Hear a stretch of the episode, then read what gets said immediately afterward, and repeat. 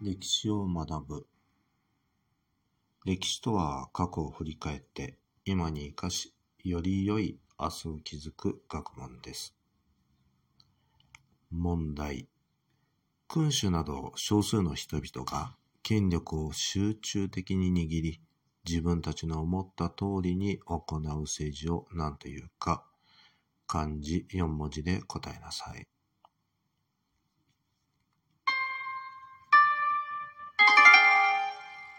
答えは、先制政治です。